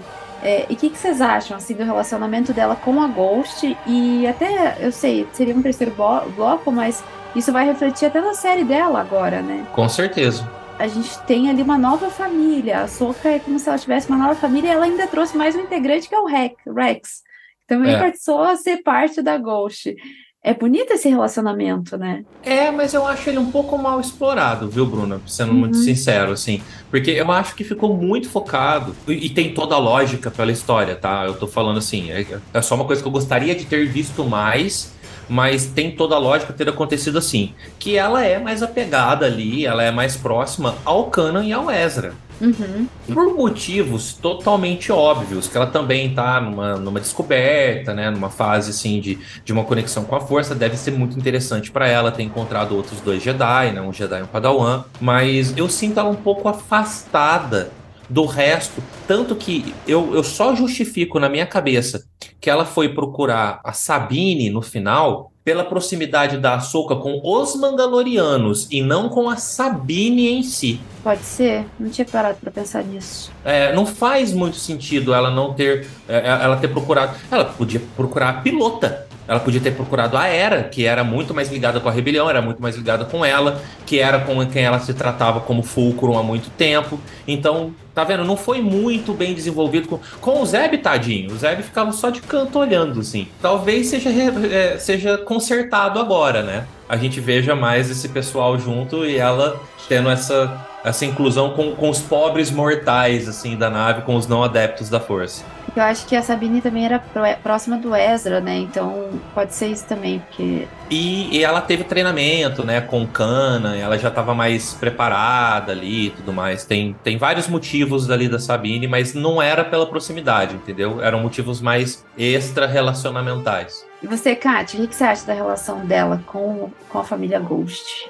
Não sei, eu tenho a impressão que a Soka sempre tenta se, eh, se manter um pouco distante, assim. Uhum. E parece meio até pelo trauma que ela tem, né? Que teve com a Ordem, com a Anakin, né? tudo isso. E parece que ela sempre fica um pouco distante, sempre um pouco relutante de se envolver. Tanto que ela aparece, ela some, ela aparece, ela some. Nunca é uma coisa assim muito constante. Então eu tô muito curiosa pra ver coisas que aparentemente vão ser mostradas ainda em relação aos personagens de Rebels, em relação dela com a Sabine, com o próprio Ezra, porque eles acabaram ficando com um link importantíssimo ali no final de, de Rebels por causa do mundo entre mundos. Então, além de Uhum. todo o resto, tem essa ligação entre eles dois que foi um evento ali muito único e muito especial. Então, eu, eu Com tô muito certeza. curiosa pra saber, além do que a gente viu, coisas mesmo daquela época de Rebels que a gente não viu e que acho que eles vão voltar a tocar quando entrarem na série da Soca. Ah, com certeza.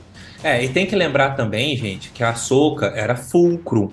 Então a, a, a Ghost era uma célula. A mulher gerenciava muito as outras células. Eu ainda acho que ela deu é, atenção demais pro pessoal da Ghost por causa do Kana e do Ezra. Porque senão a gente ia ter visto ela muito menos. Se fosse uma, uma nave qualquer de, uma, de um Verdade. grupinho sem adeptos da força, cara, ela tava gerenciando a, a rebelião nasceu praticamente com a Soca, gente. A gente vê lá no, em Tales of the Jedi, ela sendo uma das primeiras recrutas do, do senador Organa, sabe? Ela tava ali desde o comecinho. Ela foi o, o fulcrum primordial, assim. Não é pouca coisa, vai. É, exatamente. A Soka, ela deu início aí à nossa rebelião. Ela era uma garota rebelde. Ela começou desde cedo a ser uma garota rebelde, entendeu? A Soka foi uma das primeiras. Exatamente, uma das primeiras. Tanto que eu acho genial o trailer, o primeiro trailer, né? O teaser trailer de, de Ahsoka, que fala guerreira, rebelde, Jedi. A menina tem um currículo do caralho. Sim. Não é pra pouco, não. É uma garota rebelde. E é muito legal mesmo essa parte dela na eh, começando a rebelião. Você falou até uma cena muito legal que eu esqueci aqui, mas que também é importante, que é a primeira vez que ela descobre que ela tem ali que o Vader é o Vader, ela tá com o Anakin, tá com, com, com desculpa, com o Ezra e com o Kanan na nave, ela chega a desmaiar. Então ela realmente deu muita atenção ali porque ela sentia as coisas ali, né? É, é Aham. interessante essa, essa, essa fala que o Dan disse. É aquilo, ou você ama ou você odeia. E eu vou perguntar pro Dan primeiro, porque a Kátia eu já sei. Dan, você ama ou odeia o mundo entre mundos? Cara, nenhum nem outro. Eu, pra mim, só é um elemento. Sabe? Eu não vejo porque, oh meu Deus, é uma coisa fenomenal. Tem tanta coisa da força que a gente não conhece. Se você, se você aceitou mortes, vocês têm a obrigação de aceitar mundo entre mundos. Porque ali Aí, já ó. mostra que a força mexe com o tempo, ela mexe com o espaço. E que, como disse né, nosso querido Palpatinho, ah, os Jedi têm uma visão muito limitada do que é a força, sabe? A gente já viu. Gente, olha as bruxas de Datomir, que, que elas aprontam. Elas montam droid com a força, sabe? Faz ciborgue da força. Anima morto-vivo. Por que, que não pode ter uma conjunção, um outro espaço criado? Não, não, não, não vejo onde isso destoa de Star Wars. Que é justamente o que faz Star Wars ser Star Wars, entendeu? Eu acho complicado coisas que mexem com o tempo quando isso é usado para plot. Eu sou viciado em, em qualquer coisa, história, filme, anime, que envolva viagem no tempo. Aí eu fico prestando muita atenção e sou muito cri-cri para ver qual que vai ser a teoria que eles vão usar, se vai criar múltiplas linhas do tempo ou não, se é um negócio de várias realidades ou é uma linha do tempo única, que nem é de volta para o futuro, por exemplo, que é perfeito. Então, assim, mexer com o tempo, para mim, é um problema. Enquanto eles não estão mexendo com o tempo, por exemplo, a Ahsoka, eles tiraram de uma parte onde ela desaparece e já jogaram para uma parte lá no fundo. Não teve problema nenhum, não teve paradoxo nenhum aqui, o templo explodiu, ela não afetou nada, então para mim, beleza. É isso que importa. Agora, a existência ou não do mundo entre mundos, gente, ai, não, não gosto de mundo entre mundos, vai assistir Star Trek. Até em Star Trek tem essas coisas. Eu digo mais. Sério? Então foda-se. Então tem só aceita. também uns, uns cristal. Tem, tem o multiverso lá, né? Aham. Tem, se você assistiu Enterprise, você sabe do que eu tô falando. É mais ainda, porque é um multiverso, na verdade. Sim, Star Trek também tem isso. Tem os cristais Klingons, tem o, o Viajante no Tempo em, em Enterprise. Não vou nem entrar no mérito Ah, aqui, então- mas também tem esses negócios. É, a Kátia eu sei que ama e o Dan já tá no nosso time também, porque ele disse assim: não amo nem odeio, mas ele defendeu, então ele ama sim. Sim, então eu vou colocar ele do lado do, do oh, validou. Validou, pelo menos. Validar já tá bom. É E o validado, Dan já pode validado. participar de outros episódios no Garotos Rebeldes, porque ele também gosta. Eu acho que a gente devia fazer só um episódio só sobre o mundo entre mundos, assim, sabe? Coisas que a gente imagina que pode ser bom, ruim de usar o mundo entre mundos, implicações que ele possa ter. Eu acho que é um, um assunto que pode render um pano pra manga aí. Mas é, eu amo o mundo entre mundos e a Kátia também, né, Kátia?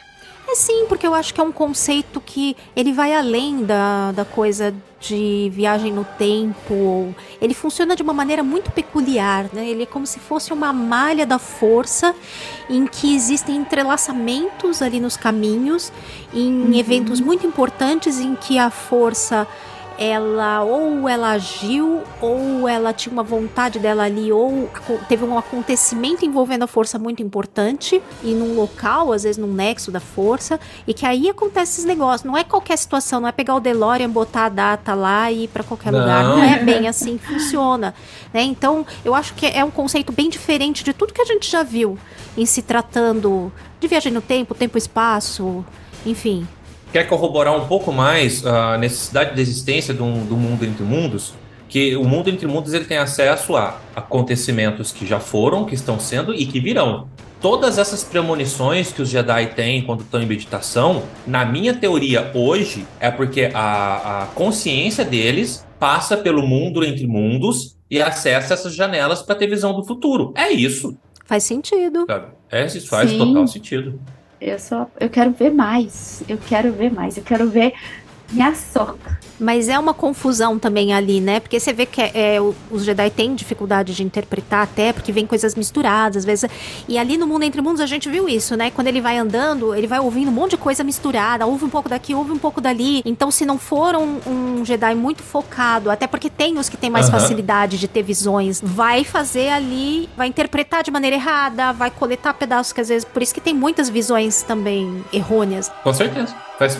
Nossa, né, quando eu vi isso a primeira vez, me fez tanto sentido. Eu falei, ah, então por isso que eles têm visões do futuro, eles devem acessar esse espaço mentalmente, né, telepaticamente, e ter as visões por essas janelinhas que o Ezra tá vendo. Eu falei, pô, fechou sentido pra mim ali. Só vamos esperar e não vamos falar tanta coisa dele, porque pode ser que a série da Soca traga mais lore e entendimento sobre o mundo entre mundos, né? Então, eu estou defendendo até então sem ver a Soca. Vamos ver se eles não vão cagar com a ideia. Ah, espero que a gente veja muita coisa relacionada ao mundo entre mundos, mas de uma forma responsável. É. Que às vezes é isso que falta, que o povo quer tocar o foda-se, daí vamos meter esse negócio aí e acabam não tendo- pensando muito bem no, no, no que precisa, na lógica do negócio. Vingança não é o modo Jedi. Eu não sou Jedi. E o terceiro bloco a gente vai falar da Soca depois de Rebels, que ela termina ali Rebels vendo a Sabine, olhando aquele, aquele mural, vamos dizer assim, né? E a gente vê ela falando pra Sabine, vamos lá buscar, eu acho, né? Vamos lá ver o, o Ezra e tal. E depois a gente tem a Soca em live action lá no, lá no, no, no Mandaloriano. O que, que vocês viram? Quando a gente viu a Soca em Mandaloriano, o que, que vocês pensaram? Eu não tive reação. Sério. É que assim, pessoal, vai ouvir os Caminocasts que a gente fez as lives de, de Mandalorian. Ninguém sabia quem era o Jedi que ia, que ia aparecer pra treinar o Grogu. Não, ninguém sabia. Sabe, ninguém sabia. Não tinha saído foto, não tinha saído nada, nada, nada, nada, nada, nada, nada, nada. A hora que apareceu o sabre branco, eu quase tive um negócio. Porque daí eu já tinha passado por tudo isso que a gente já falou até agora, de ser fanzaço mor da Açúcar, sabe? Também eu tinha me despedido dela, porque a gente não tinha mais na, nada. A gente não tinha mais possibilidade, previsão de, de quase nada. Eu só dei um grito sozinho em casa. Eu já tava naquelas coisas de acordar na quarta, na quarta de manhã para poder assistir, sabe? Sozinho em casa, que desespero, que não tinha ninguém para conversar, ninguém para dar um soco, sabe? De tão extasiado que eu ficava. Nossa, se tivesse alguém do meu lado, apanhava. De, de tão, tão furor que eu fiquei. e aquilo para mim foi, foi maravilhoso, sabe? Foi maravilhoso, assim. Foi uma surpresa, foi uma surpresa muito boa. Eu sei que todo mundo né, achou a aparição do Luke a coisa mais magnífica do mundo. Para mim, não, cara. Não, não teve, assim. O Luke aparecendo no final, eu falei, ah, o Luke. Vocês precisavam ter visto quando eu vi a Soca em live action com o sabre branco. Ah, aquilo para mim foi o um mundo, assim. Ah, eu também amei ver a Soca. Muito embora a cena do Luke tenha sido linda também. eu não sei qual é a melhor. Vai lá, Kátia. A Kátia eu sei que gostou de ver a Soca, mas a Kátia é apaixonada pelo Grogo. Não sei se ela conseguiu prestar atenção na Soca.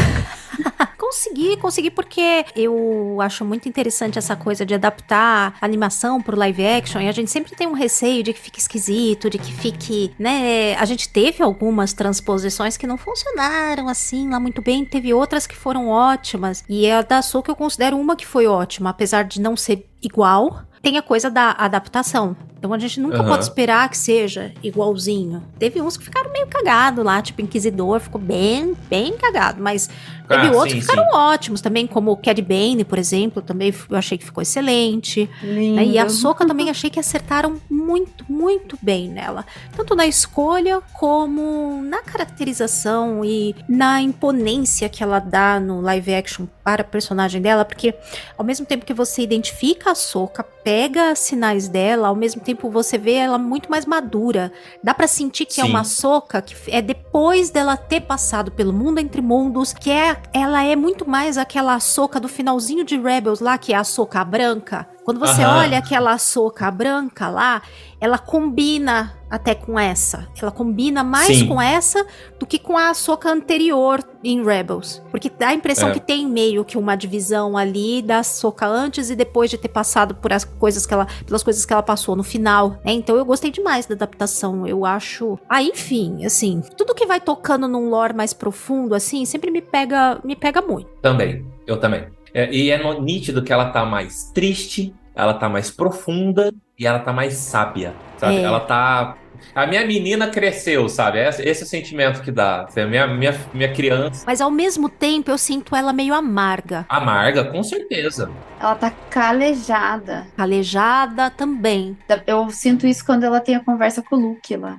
E com o, é, o próprio, quando ela fala sobre o Grogo, né? De não treiná-lo, de não sei o quê. Você vê que ela não tá nessa vibe ela tá perseguindo outras coisas. E tá certíssima, gente. Que cacife tem essa menina para treinar um Jedi? Ela sabe que ela não tem. Não é, não é cacife, porque poder e conhecimento ela tem. Mas, tipo, ela não tem estrutura, sabe?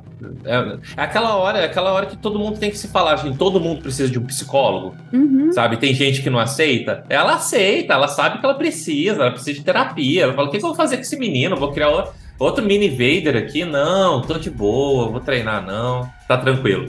Leva lá na pedrinha. Eu acho que talvez ela tenha outras preocupações. E ela tá com outro foco, né? Não é mais de percorrer esse, esse caminho, é outro caminho. É porque a gente já tem um, um, um pequeno pedaço ali dela falando do Traum com aquela mulher lá, que ela vai aparecer em Ahsoka, é. né? A Elsbeth. Isso, exatamente. A gente, acho que o foco dela tá ali, tipo, então ela não tem cabeça mesmo para se preocupar com treinar a Jedi, tipo, ela quer mais é que se for. E que é uma dedicação, né? Tem que ser uma coisa, é. porque até quando o Luke começa, ele fica afastado de meio de todo o resto, porque quando ele tá já treinando padawans, ele não tá mais praticamente envolvido com as questões da república, com as questões, sabe? Ele Uhum. fica mais isolado pra fazer os treinamentos com os padawans. Ele sai, volta, sai, volta, mas não é a mesma coisa do que, ah, eu tenho uma missão como a, a Soka tá, né? Ah, eu tenho a missão de atrás do Traum, nananã. Não posso pegar um padawan agora pra cuidar e treinar. Faz total sentido. Que eu preciso ter a dedicação até pra que ele não caia e não se desvirtue. Sim.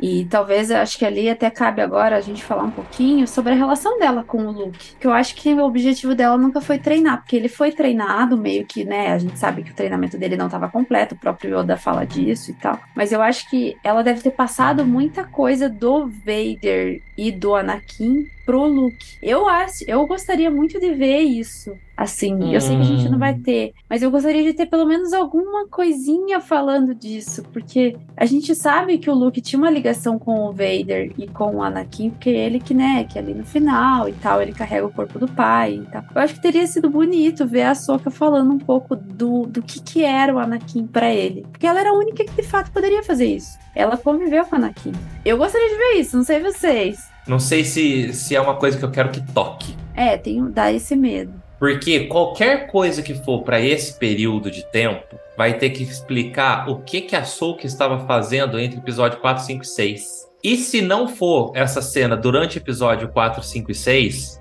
se for ah, depois que o Vader morreu, ela se aproximou do Luke para conversar com ele. O Luke ia virar para ela e falar: "Então, cadê você quando eu precisei nos episódios 4, 5 e 6?" Eu acho que não mexe nessa relação para não ter que explicar um vácuo de tempo onde essa menina podia estar agindo e fazendo muita coisa, sabe? Eu tenho medo disso, só disso. E Eu vejo ela, ela tá com o Luke lá em Mandalorian, né? Quando ela tá ali conversando com ele. Então, tá. Quando foi a, a- a- pergunta? Quando que eles reaproximaram? Então, mas é esse vácuo de tempo, não é justamente o vácuo de tempo que ela se afasta pra ir procurar o Traum e o Ezra?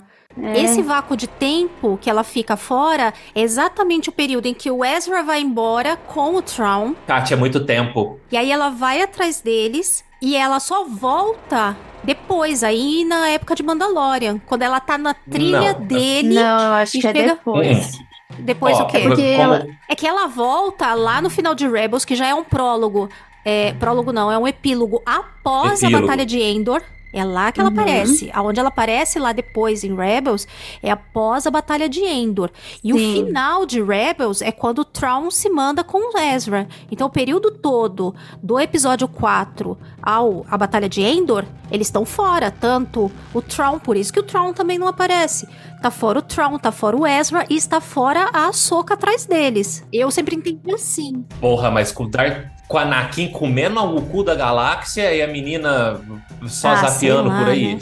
Entendeu? Fica, Não fica meio complicado. Então por que, que ela vai buscar a Sabine pra ir atrás do Ezra só depois Uhum. da, da explosão da Estrela da Morte, entendeu? Acho que ela não tinha, ela não tinha pista deles, eu imagino assim, mas isso a gente acho que só vai saber com a série mesmo. Eles vão ter que dar alguma alguma justificativa, eu acho. Do 4 ao 6, fazendo nada, sozinha, sabe? Procurando a ex, batendo de porta em porta. É, mas que outra explicação poderia ter? Não sei. É porque a gente não sabe. E, e depois e depois do episódio 6, ah, a gente tá aqui há sete anos depois do episódio 6. É, cinco, né? Começa ali mais ou menos cinco, seis. 5 é a primeira temporada de É, mas Mandalorian. da primeira pra segunda é, é pouquinho tempo, né? Mas tem, tem um aninho aí, viu? Sim, mas mesmo assim não, é, não, é, não chega a sete anos, não. Mas sim, vamos pôr 5 anos. 5 anos. É, é tempo. A- a- no meio desses cinco anos, quando que foi? Então, essa que é a minha preocupação. E mais o tempo da trilogia clássica, né? É, é, então, e mais o te- então, o tempo da trilogia clássica é o que mais, Mais quatro anos. porque assim, a gente tem pelo menos uma cena dela no final do episódio 6, que é ela buscando a Sabine, Uhum. Que, se- que é congruente ao episódio 6, mas antes Uhum. disso a gente não tem nada e nos cinco anos depois a gente não tem Também nada. não tem nada. Então, no momento, o momento que eles resolverem dar, ah, dar luz ao primeiro encontro do Luke e da Ahsoka, vão ser muitas perguntas a serem respondidas e talvez as respostas não sejam satisfatórias. É melhor deixar no imaginário, falar, ah, não, ela tava aí, fazer o que a gente acabou de fazer. Ah, ela tava aí, do que dar uma resposta de não, eu estava e cagar na resposta, sabe? que seja descabida. É. Mas Então é que quando ela assim. tem a conversa com o Luke, pra mim fica ali bem implícito, implícito, mas de maneira até clara, que eles já se encontraram outras vezes Uhum. antes, que eles têm algum tipo de relação, Sim, exato. né? Agora, se vão explorar isso de algum jeito ou não, E tá ótimo pra mim. então eu, eu assim, eu quero mais, mas ao mesmo tempo eu tenho receio. Então, assim, eu sou aquela que eu não sei o que eu quero que me deem, mas quando me deem, eu espero que eu fique satisfeita. Não, não crio essa expecta- expectativa, tem que ser assim. Mas eu espero que quando vier, não seja uma coisa que me dê raiva, só isso. Eu queria ver isso num livro. É, eu espero que seja daqui pra frente, sabe? Daqui pra frente. É, o, o, o segundo, o, o próximo encontro dela com o Luke. Aí, beleza. Aí eles podem sentar, conversar. Até porque eu não vejo uma trilogia. Eu não vejo eles, a- a- eles fazendo algum tipo de adaptação do Herdeiro do Império sem ter o Luke também nessa história e junto com a Soka. Eu não vejo isso. É, E eu acho um erro, inclusive, se virar todo o foco só pra Ahsoka e o pessoal de Rebels e deixar todo o outro pessoal que vem da trilogia clássica e que deveria ter um papel importante nesse período também, deixar de lado. Ai, não, eu não quero não. Eu acho que teria que ter um jeito de de juntar lado. todo mundo aí, mas desenvolvendo aos poucos e com alguma história. Não, não, não, não, não. não. Eu, Porque eu acho estranho. eu já sou o contrário. Você acha o contrário, né? Tem muita gente que acha mesmo. Não, não coloca o Traum nessa galáxia, ele voltando pra essa galáxia. Coloca a Ahsoka e a, e a, e a Go- a Ghost Crew indo pra outra galáxia. Aí justifica porque não tem nenhum dos outros personagens e se passa num outro lugar onde o, o Traum tá fazendo um outro império que pode vir a ser uma ameaça pra esse para essa galáxia que a gente conhece. Não sei se vão por aí, hein? Eu acho que sim, porque Duvido. senão não tinha aquele mapa de mundo entre mundos e, querendo ou não, o Traum tá muito longe.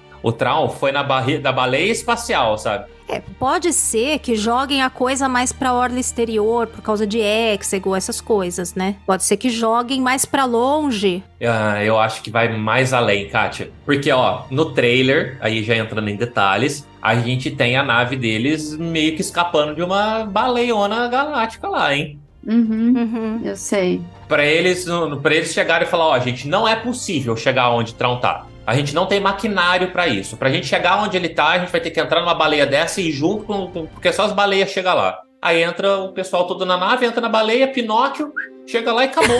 não volta pra cá, sabe? Moby Dick. Mob Dick total. Porque dá possibilidade, gente, de ter um outro Star Wars, uma outra galáxia, com esses personagens que a gente gosta, desvinculado mesmo. de qualquer história. Nossa, o que eu mais queria. Mas já voei demais aqui. Ai, gente, eu não sei, mas eu gosto do enlace. É, eu acho que é possível, mas ao mesmo tempo, como vão precisar também preencher o canon desse período entre pré-sequel, eu não sei. É, Vamos ver o que, que vai acontecer. Vamos ver. Vamos ver. Vamos ver. é, a gente vai, eu acho que a gente vai ver muito personagem conhecido, não só dos, das séries, mas de algumas dos, dos aí, universo expandido. Acho que eles vão meio que dar uma misturada, assim. Se- É é a hora de vir Mara Jade, hein? É, A hora é aqui. agora. Se for pra vir, é agora. Sim, sim, sim, sim. Exato. Yes, yes, yes, yes.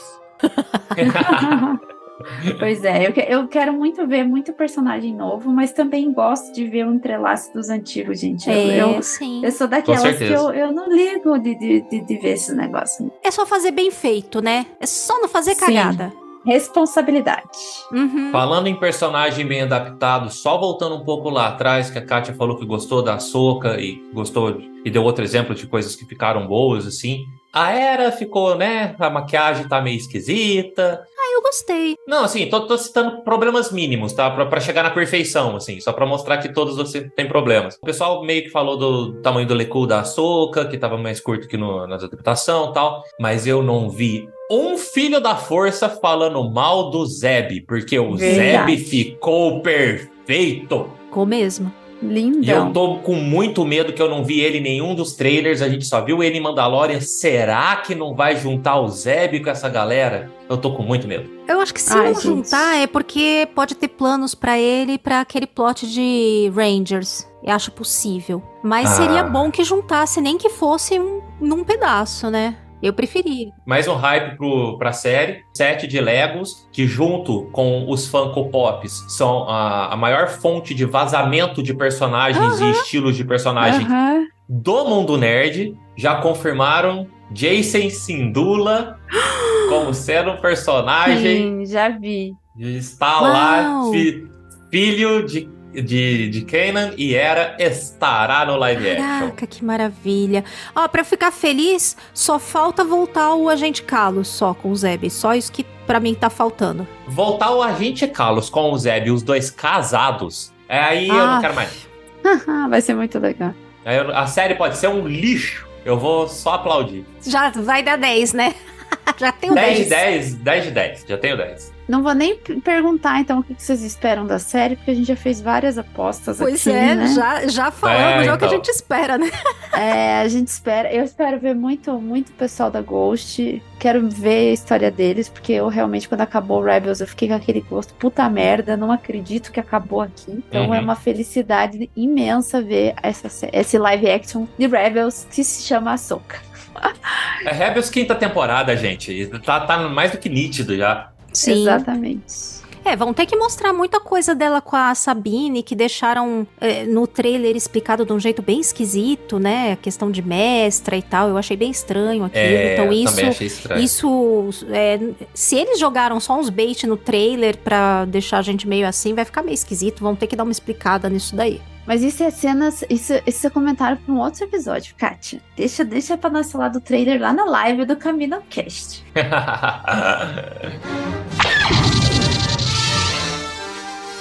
E ficamos por aqui no nosso, na nossa análise da nossa querida personagem Ahsoka, a nossa pirralha irritante que se tornou uma Jedi e depois deixou os Jedi pra trás e mostrou que ela é guerreira, que ela é uma garota rebelde, uma das primeiras, então por isso que a gente faz esse episódio com muito carinho pra nossa garota rebelde honorária aí, que é a Ahsoka Tano, comandante Tano, como dizia o Rex.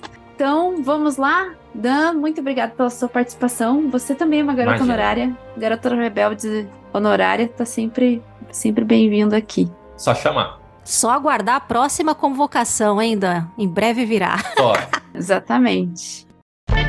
Então, a nossa querida co-host Kátia vai ler os comentários do episódio que a gente falou sobre os fãs muito loucos. Vai lá, Kátia. É isso aí, tivemos comentários no nosso Garotas Rebeldes 18, um fandom muito louco. E quem comentou lá foi o Bruno Chassotti Lago, e ele comentou o seguinte: Eu lembro de ficar apaixonado quando descobri a Wikipedia. Como não saíam os materiais aqui, eu ficava estudando a saga por lá por horas. Foi assim que eu acabei descobrindo o universo expandido. O Bruno também é estudioso que nem você, né, Bruna? Deve ser coisa de Bruno isso e Bruna.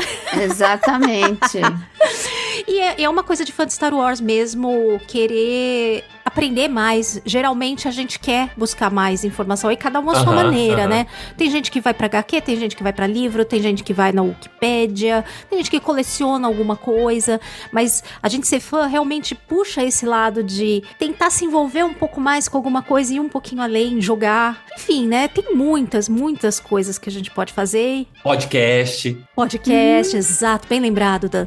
Então, assim, o- o- é, é muito legal ver como cada fã tem o seu jeitinho de se aprofundar e lidar com a saga em algum aspecto. Quem comentou também foi o Daniel Maia. O Daniel, ele comentou o seguinte, adorei o episódio, é importante mesmo cultivar a nova geração de fãs e procurar recomendar conteúdo que possa propor... Pro, pro, Não. eu parecia agora aquele porquinho do, do Looney Tunes. Ah, que procurar recomendar conteúdo que possa proporcionar uma boa entrada nesse universo. É isso aí. Exatamente. Não, sem dúvida. O Dan que é o especialista nisso, né? De é, introduzir fãs novos aí na saga. Você precisa fazer um tutorial pra publicar lá no site, Dan. Como apresentar a saga. Não é uma boa ideia? É uma boa ideia. Eu acho que é. Ou Exatamente. gravar um É episódio. Olha, como que você vai apresentar pros seus. A questão de filhos aí deixa comigo com a Bruna. Mas sem ser questão das crianças, é, a gente pode fazer, né? De repente, um episódio assim. Conte pra gente, cara Pode. amigo ouvinte, você acha essa ideia boa? Se vocês gostariam que a gente fizesse um episódio dando as dicas aí de como chamar mais pessoas, o que apresentar primeiro, aí pra introduzir a saga a novos fãs, Comenta aí o que vocês acham, se acham que é uma boa ideia fazer. E sobre o nosso episódio de hoje também. Você gosta da Soca? Achava ela uma pirralha irritante também no começo? Adora ela agora ou não? Continua achando ela uma chata de galocha? Continua achando que o Filone é que é o responsável por ela estar tá viva até agora? Comenta com a, pra gente, seja no Spotify, no próprio post do episódio no site da Cast Wars. E não deixe de ouvir a gente em todas as plataformas de podcast, seja pelo Orelo, Castbox, Spotify, lá você pode comentar também. E siga Cast Wars no Twitter, no Instagram. No Instagram você pode seguir também o Garotas Rebeldes como arroba Garotas Rebeldes Podcast. E se quiser ir ainda além e se tornar parte da família Cast Wars, você pode também apoiar pelo apoia.se barra Cast Wars. E a partir de 10 reais você vai estar lá no grupo de WhatsApp com a gente, comentando alguma coisa divertida todo dia. Inclusive, nós estamos programando surpresas novas para os padrinhos. Então eles já estão sabendo de algumas coisas divertidas que a gente está programando. Então fica ligado, se você puder, participa com a gente, que vai estender ainda mais esse seu amor por Star Wars. Isso aí. Isso aí, Bruninha. Missão cumprida com sucesso, não é mesmo?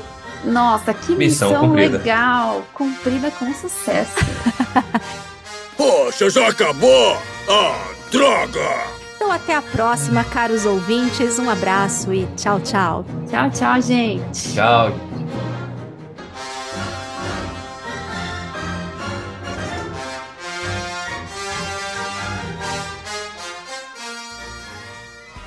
Esse podcast faz parte da Cast Wars Podcast Network.